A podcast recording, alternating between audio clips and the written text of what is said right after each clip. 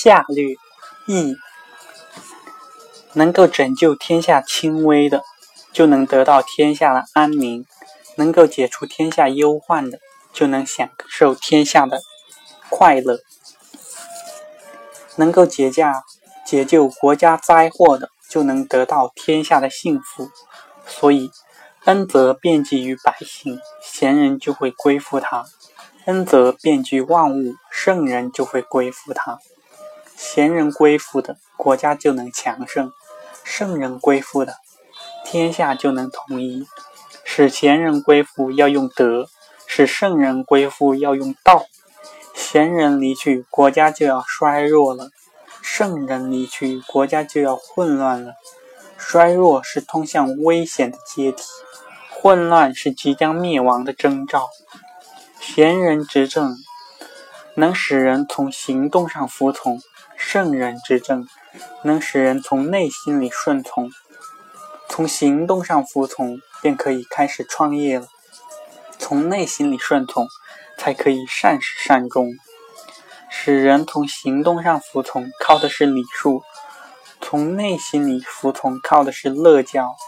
所谓的乐教，并非指金石丝。主，而是使人们非常喜爱自己的家庭，喜爱自己的宗族，喜爱自己的职业，喜爱自己的诚意，喜爱自己国家的政令，喜爱社会的伦理道德，这样治理民众，然后再制作音乐来熏陶人们的情操，使社会不失和谐。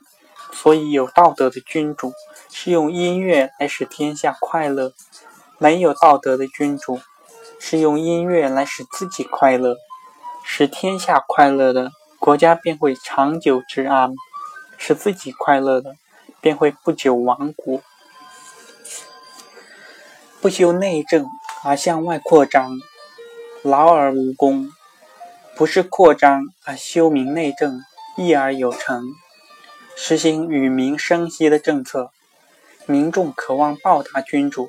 国家就会出现许多忠义之臣，实行劳民伤财的政策，民众心中抱怨君主，国家就会出现许多怨恨之民。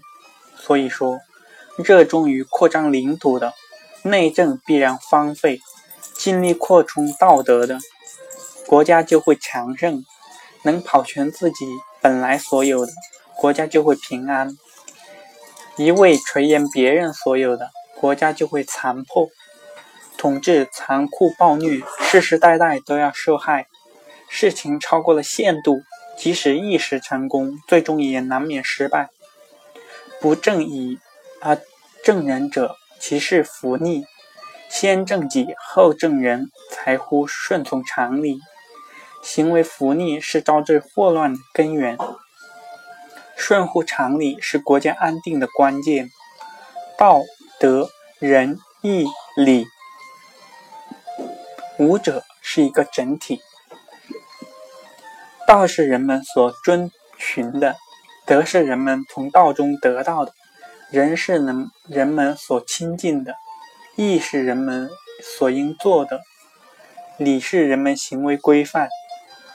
这五条缺一不可，所以起居有节是礼的约束，讨贼报仇是义的决断，怜悯之心是人的发端。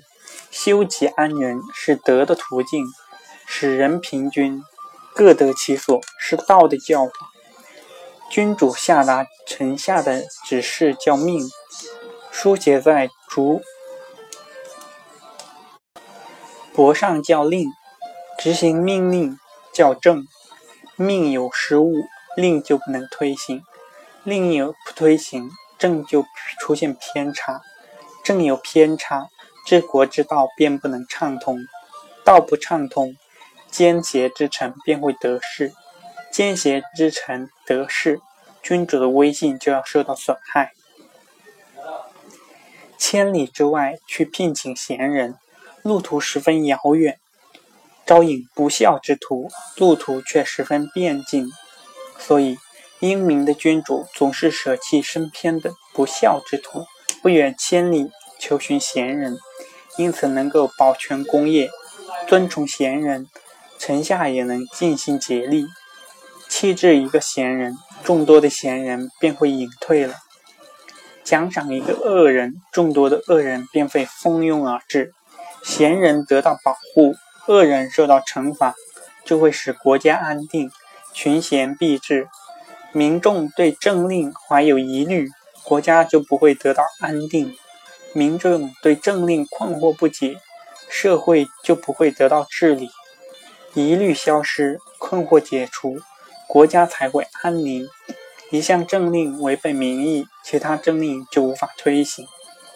一项恶政得到实施，无数恶果也就从此结下。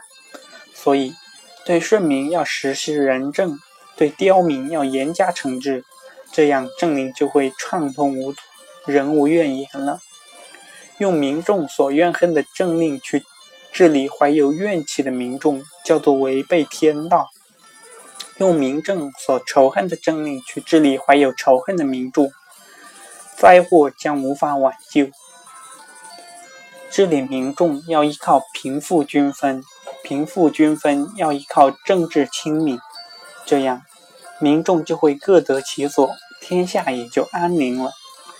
犯上的人反而更加高贵，贪鄙的人反而更加富有。虽然有圣明的君王，也无法把国家治理好。犯上受到惩处，贪僻受到拘禁，这样教化才能得到推行。各种邪恶也就自然消匿。品德高尚的人无法用绝路收买的，讲究操守的人是无法用威刑屈服的。所以，圣明的君主征求贤人，必须根据他们的志趣来罗治。罗治高德品上的人，要讲究礼节；罗治崇高节操的人，要依靠道义。这样。贤士便可以聘到，君主的英明也可以保全。圣人君子能够明察兴衰的根源，通晓成败的端倪，洞悉治乱的关键，懂得去旧的时节。虽然贫困，也不会贪图将亡之国的高位；虽然贫苦，也不会苟取衰乱之邦的后路，隐姓埋名。胸怀精致、胸怀经邦治国之道的人，时机到来以后，一旦行动，便可以位极人臣。君主的志向一旦与自己相投，便可以建立绝世的功勋。所以，他的道术高明，美名流芳千古。圣明的君主进行战争，并不是出于喜好。